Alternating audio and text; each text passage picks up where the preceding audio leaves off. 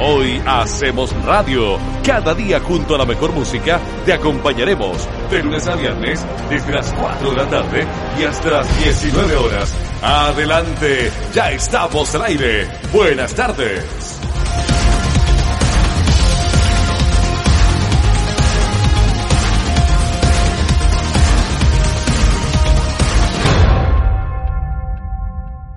Ya estamos de vuelta, 17 y 40 en la 99.5, la más antigua de Chile, Rancagua FM, con el Hacemos Radio de día martes.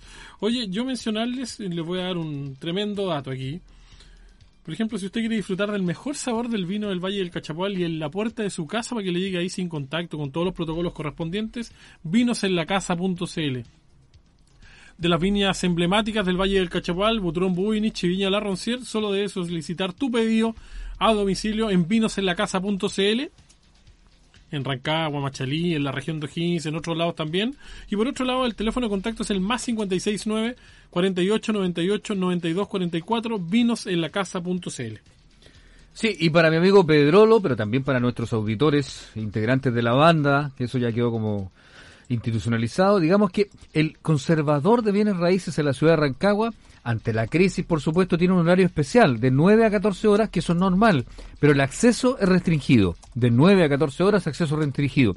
Consultas al correo info arroba cbrrancagua.cl o al teléfono 722355800. El conservador de bienes raíces entonces funciona, pero con acceso restringido. Oiga, y mencionábamos previamente que el día de hoy es el día de los más fieles, de los más leales, de a veces los más regalones de la casa. Y usted dice, los niños, no. Las mascotas, los perritos. Es el Día Internacional del Perro y para eso vamos a hablar con uno que sabe de animales, que sabe de bichos. Hacemos radio. De bichos. Hay algunos que le dicen el bichólogo. Bichólogo.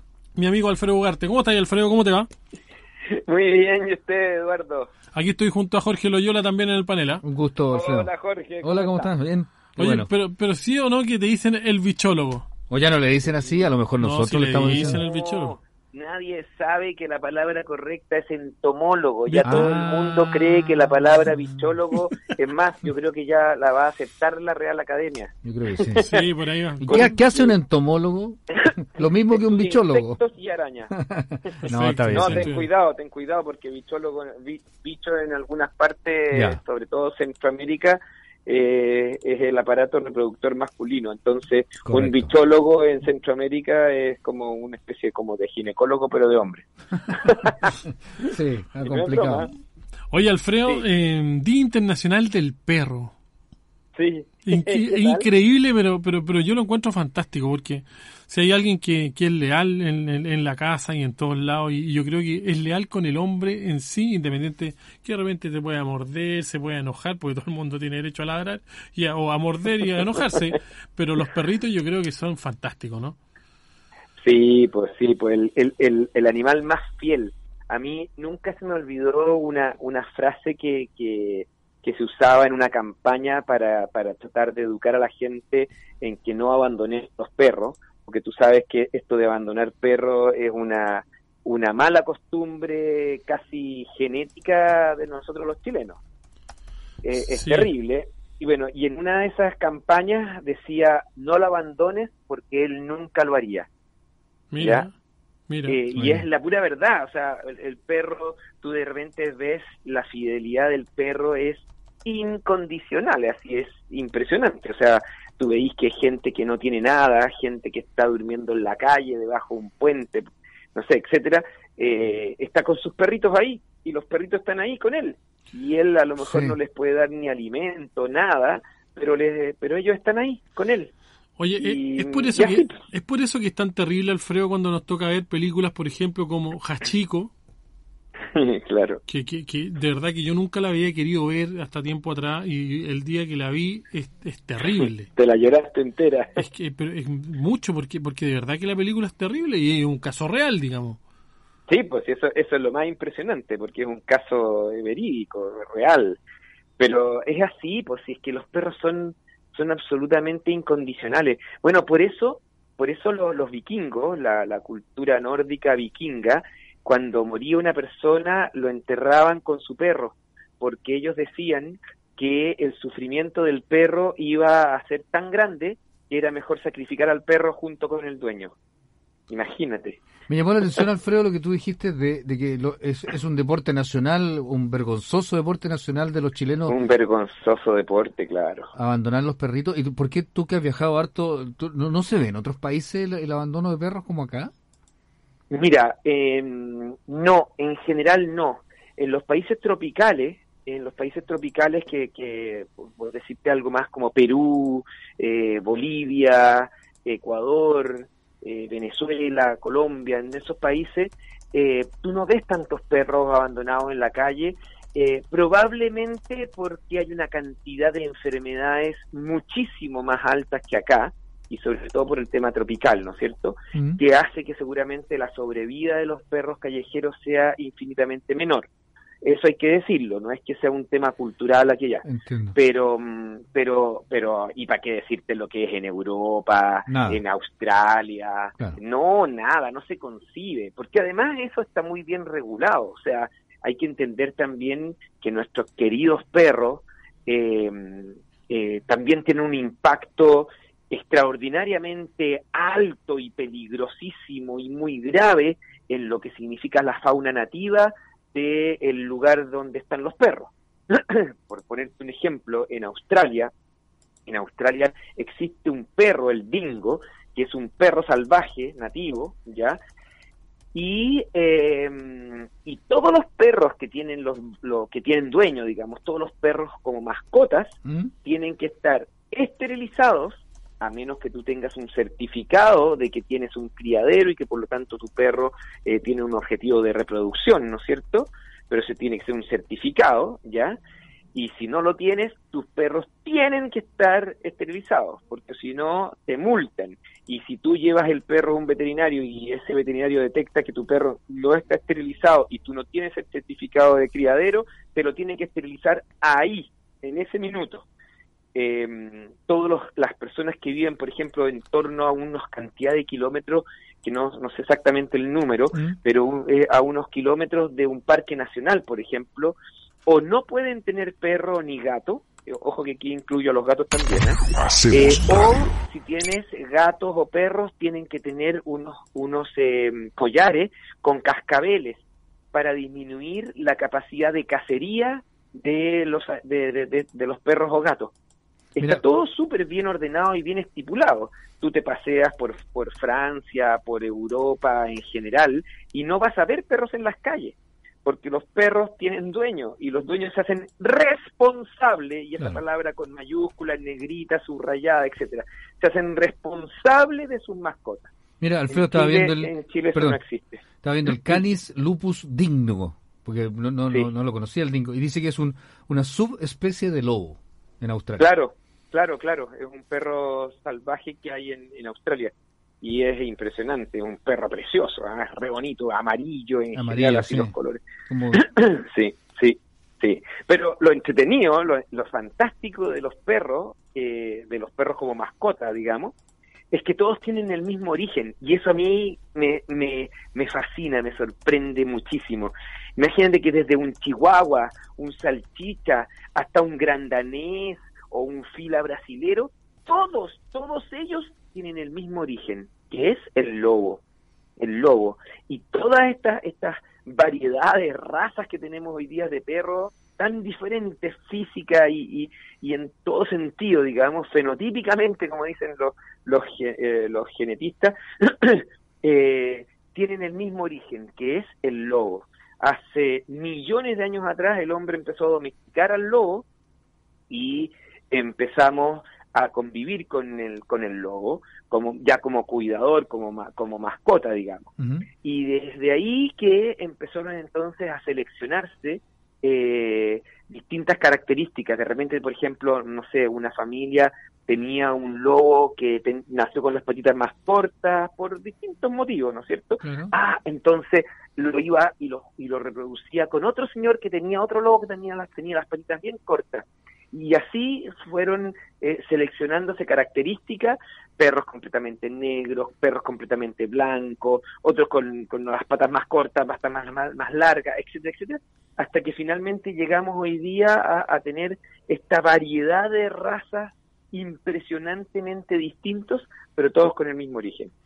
Yo Oye, me encuentro extraordinario. El- el- lo nuestro es un tema cultural del tema del retraso de esta tenencia responsable, porque yo lo llamo como retraso, puede parecer duro, pero parece retraso, porque definitivamente la tenencia responsable va asociado también a este maltrato constante, del- de, lo cual no, no, no- nos enteramos constantemente por las redes, por la prensa, del maltrato a los perros sobre todo. Sí, yo, yo creo que son dos cosas.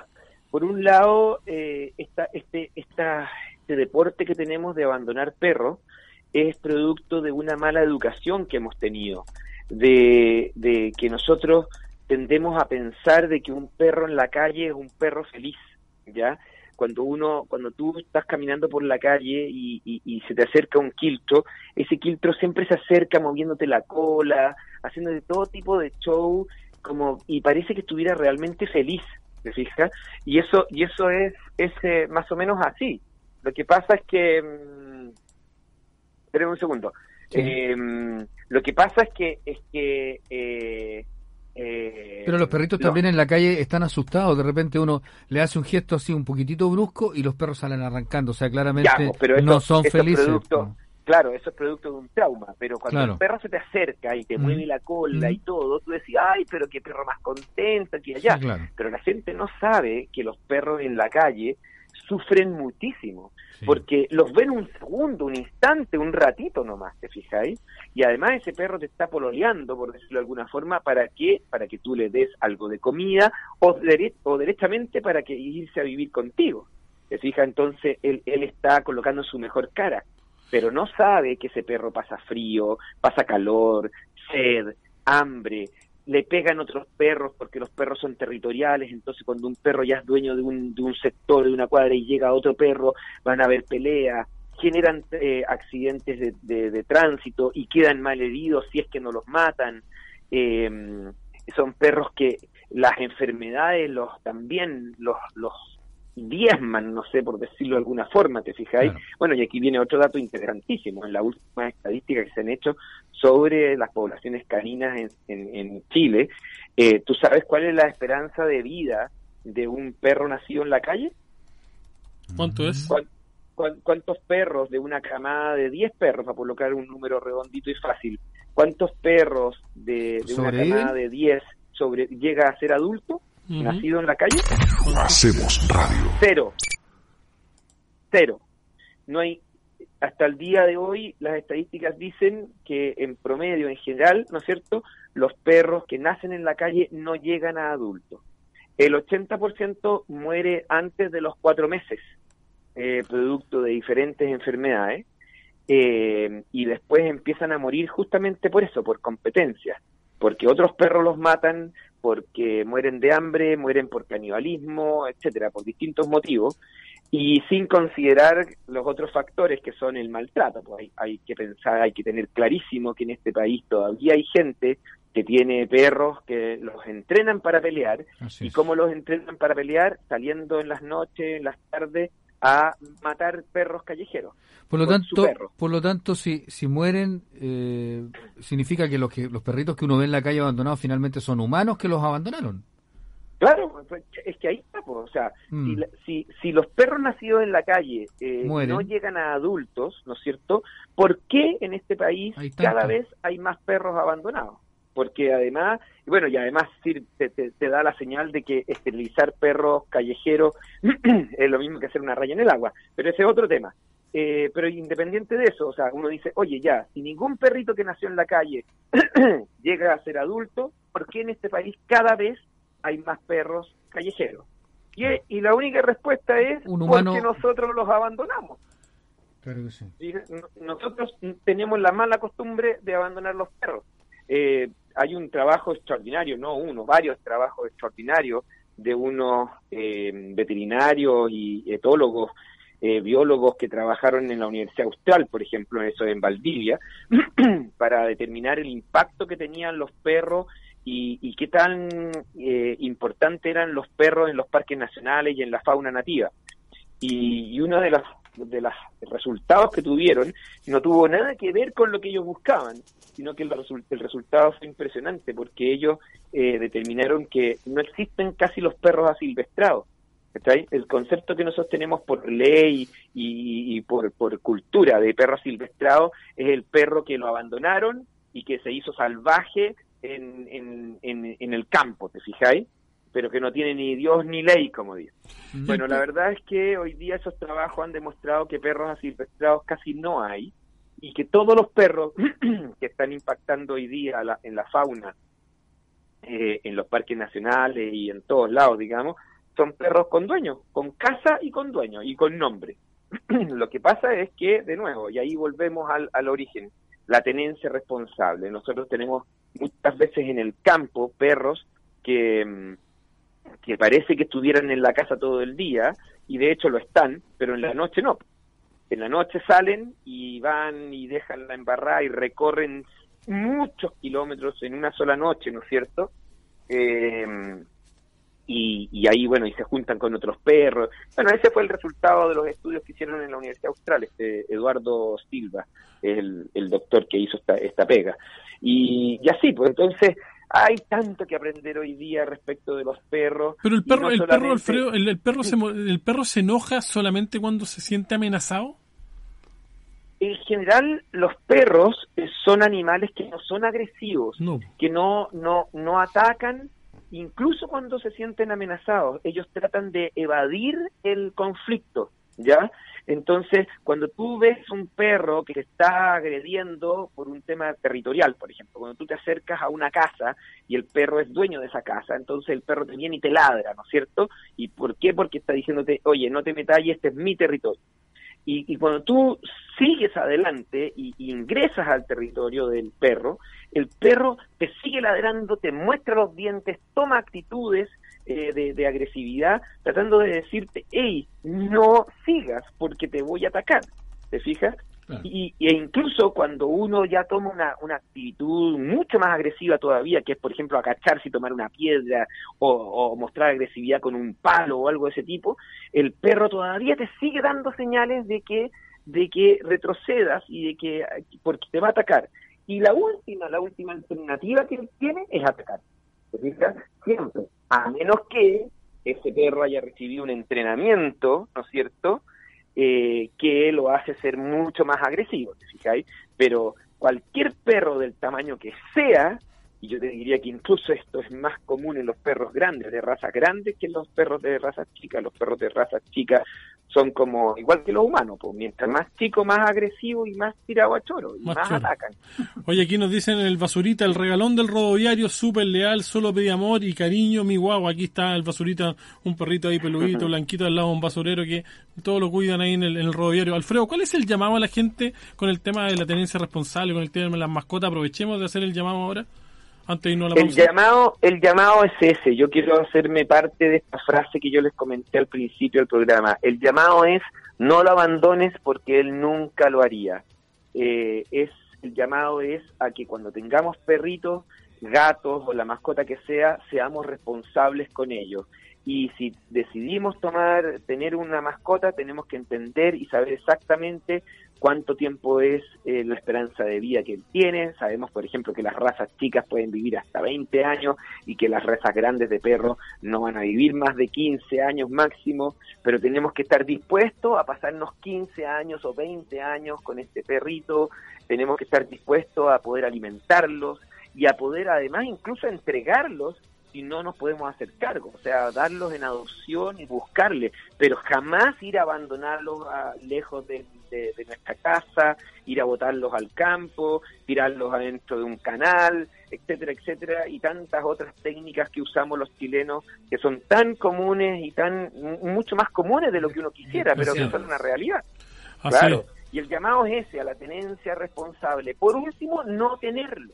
No tenerlo, ¿te fijáis? Pero ay, ¿cómo le voy a decir a los niños que no, si quieren tener un perrito? Y resulta que, después el perrito nadie lo cuida, nadie lo alimenta porque los niños están en el colegio, porque los niños se aburrieron, ya no se hacen responsables, se fija, y, y la mamá ya tiene suficiente pega en la casa para estar preocupada, además del perro que trajeron para que los niños se entretuvieran y ahora que los niños no lo pescan, tiene que hacerse cargo la mamá etcétera, etcétera, etcétera. ¿Te fijas? Eso es, es, un tema largo, podríamos hablar toda la semana. Sí, claro. Oye, Alfredo, como siempre, amigo mío, un gran abrazo, gracias por el contacto, una persona que sabe mucho y por eso también tanto te respeto por tu sapiencia y tu bondad con todos los animales, con los bichos, con todo lo que uno piense, pero entomólogo, pero no es bichólogo, es más, es más, es más entretenido.